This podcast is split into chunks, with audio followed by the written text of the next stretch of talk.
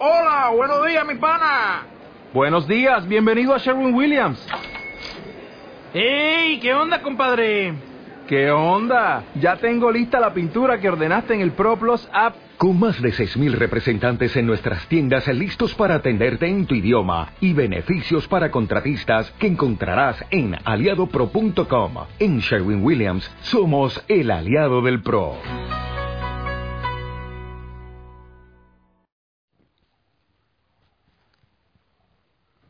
Mi linda familia Osana, muy buen día.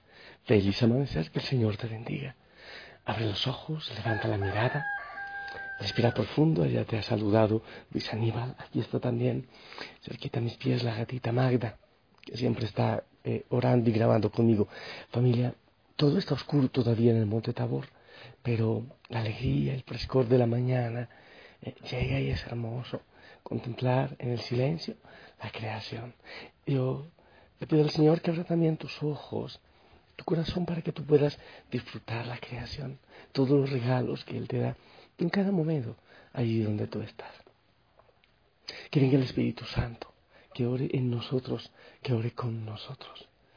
Que venga y despierte tantos dones que hay en nosotros que muchas veces ni siquiera hemos descubierto. Familia, allá donde tú estás, en cualquier rincón donde tú estás en el mundo, te invito a unirte en oración, miles y miles de personas orando por todas nuestras intenciones y por el mundo entero. Hoy martes, martes santo.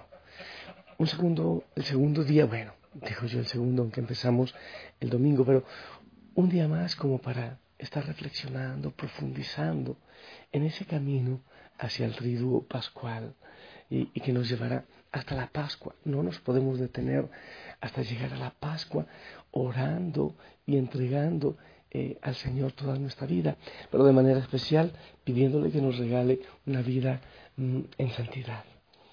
Yo te invito a escuchar la palabra del Señor, que indudablemente nos tiene hoy cosas hermosas como cada día para enseñarnos si estás en tu rincón secreto, en tu oratorio hermoso, eh, y si tienes el diario espiritual, genial para que también vayas viendo el propósito que tienes, eh, para, que tiene el Señor para ti en este día.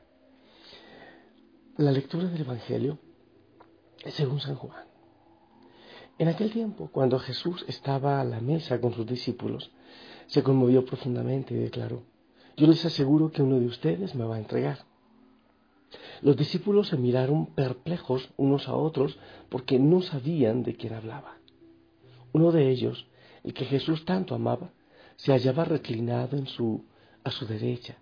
Simón Pedro le hizo una seña y le preguntó, ¿de quién lo dice? Entonces él apoyándose en el pecho de Jesús, le preguntó, Señor, ¿quién es? Le contestó Jesús, aquel a quien yo le dé este trozo de pan que voy a mojar. Mojó el pan y se lo dio a Judas, hijo de Simón el Iscariote, y tras el bocado entró en él Satanás. Jesús le dijo entonces a Judas, lo que tienes que hacer, hazlo pronto.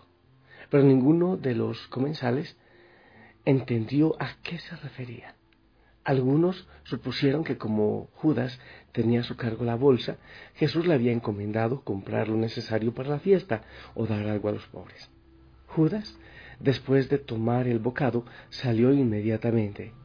Era de noche. Una vez que Judas se fue, Jesús dijo, ahora ha sido glorificado el Hijo del Hombre, y Dios ha sido glorificado en él. Si Dios ha sido glorificado en él, también Dios lo glorificará en sí mismo, y pronto lo glorificará. Hijitos, todavía estaré un poco con ustedes. Me buscarán, pero como les dije a los judíos, Así se los digo a ustedes ahora. A donde yo voy, ustedes no pueden ir. Simón Pedro le dijo, Señor, ¿a dónde vas? Jesús le respondió, A donde yo voy, no me pueden seguir ahora, me seguirán más tarde. Pedro replicó, Señor, ¿por qué no puedo seguirte ahora? Yo daré mi vida por ti. Jesús le contestó, ¿con qué darás tu vida por mí? Yo te aseguro que no cantará el gallo antes de que me hayas negado tres veces. Palabra del Señor.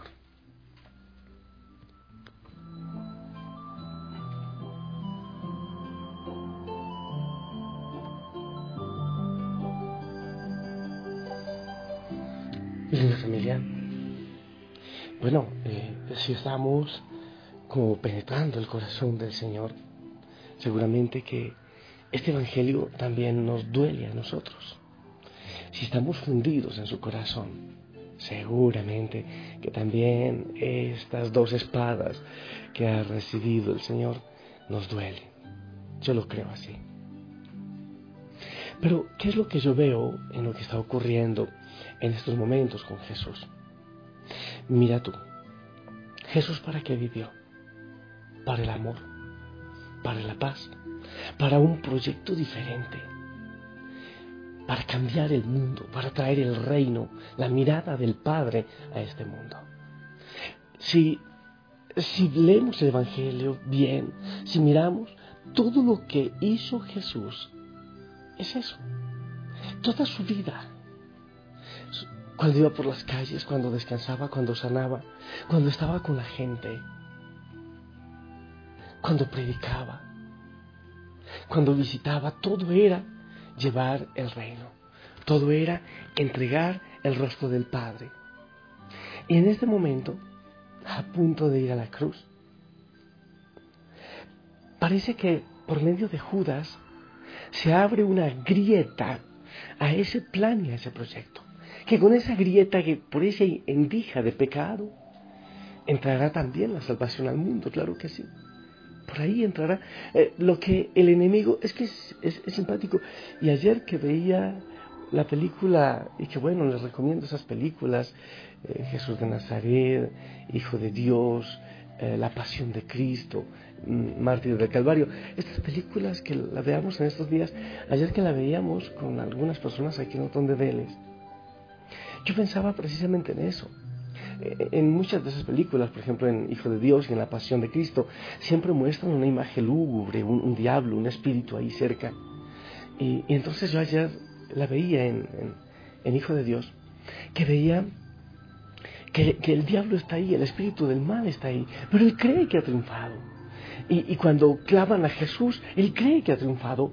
Cuando está subido, alzado en la cruz, él cree que ha triunfado y está ahí pendiente para que todo se lleve a cabo según su plan.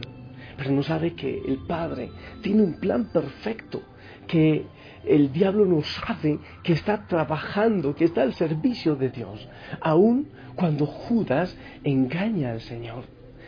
Es porque el Señor después toma eso que parece, que parece ganancia para el enemigo, después lo toma para sacar frutos de salvación para nosotros, incluso con la negación de Pedro. Entonces,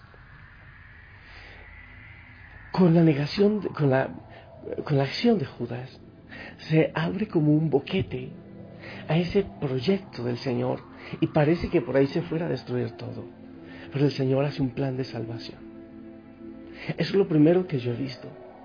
Y entonces, en los últimos momentos del Señor con los discípulos, en vez de que todo esté distinto y todo esté perfecto, pero llega uno de los suyos que no entiende nada y lo vende y otro que después lo negará, uno que promete ir con él hasta la eternidad y después lo, lo negará.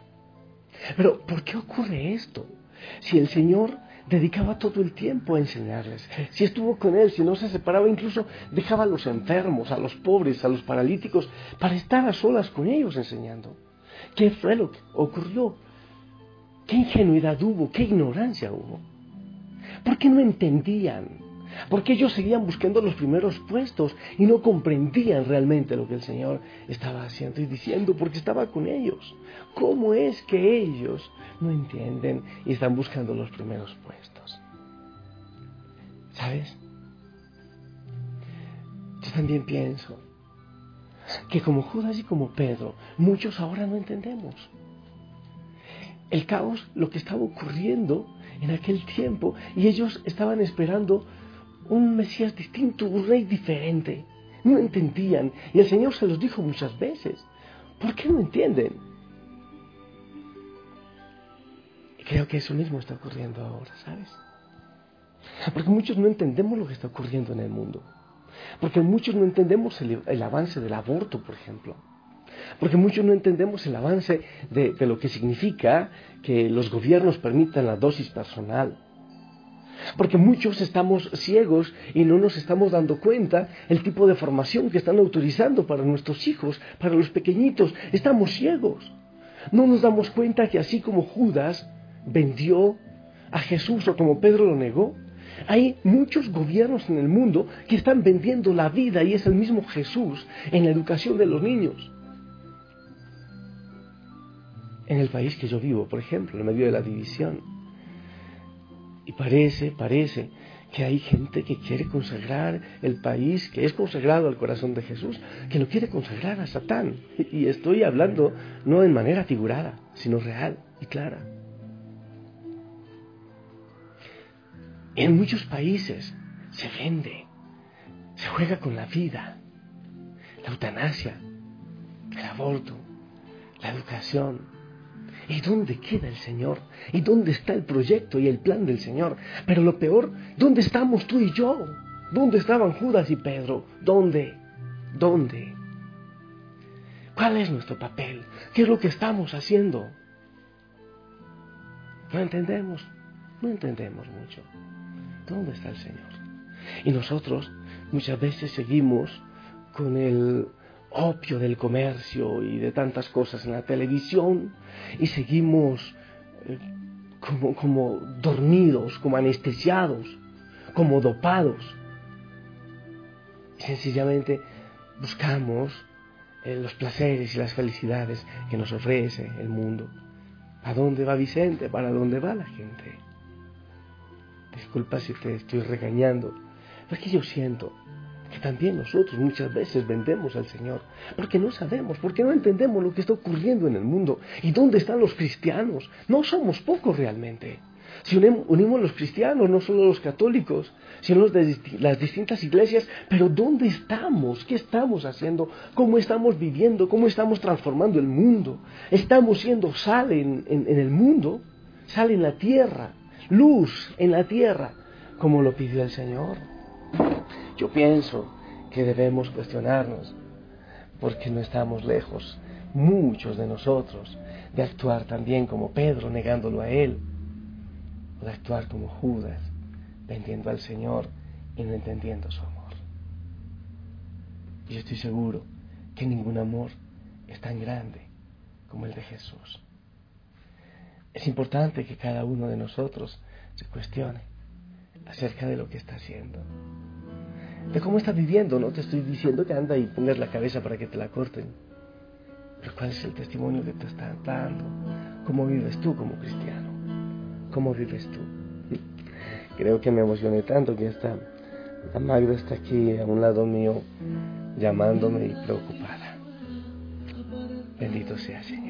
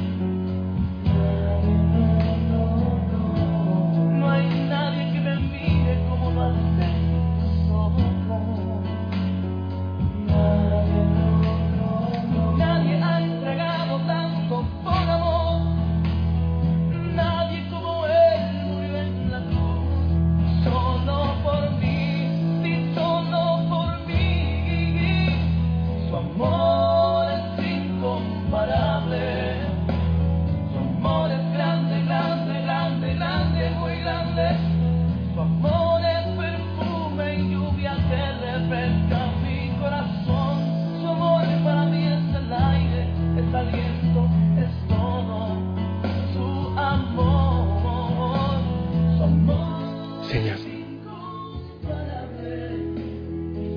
Yo quiero, como Juan, recostarme en tu pecho. Y yo quisiera, Señor, que, que hubiera una, una brigada gigantesca de la familia Osana por el mundo, viviéndote a ti, amándote a ti, haciendo la guerra, sí, una guerra silenciosa, una guerra en oración, una guerra de transformación de conciencias, donde el poder del enemigo se ha arrebatado con amor, donde ya no haya más cristianos que te venden, políticos que te venden, médicos que te venden, que te asesinan, donde podamos vivir realmente tu mensaje de paz y de amor. Bendice Señor a cada hijo, a cada hija, en el nombre del Padre, del Hijo y del Espíritu Santo. Amén. Familia, yo creo que debemos trabajar hoy, escribir, orar acerca de nuestro papel. De qué manera tú vendes o niegas a Jesús en el mundo, en tu empresa, en tu casa, en tu familia, en tu barrio, cómo lo haces en tu país. Mientras se juegan tantas vidas, ¿qué haces tú? El Señor y la vida del Señor siguen en juego en cada día. Espero tu bendición, hoy la necesito porque en la mañana estaré confesando a los pitufitos y desde las 3 hasta las 7 a los adultos. Algunos me preguntan, padre, no me he casado, ¿puedo ir a confesarme? Vengan, vengan, yo no les voy a absolver, pero les voy a dar un abrazo grande y les quiero hablar también del amor del Señor, seguro. No absolveré, pero sí les daré un abrazo en nombre del Señor. Bendito sea Señor, gracias, gracias por este día. Espero sus bendiciones.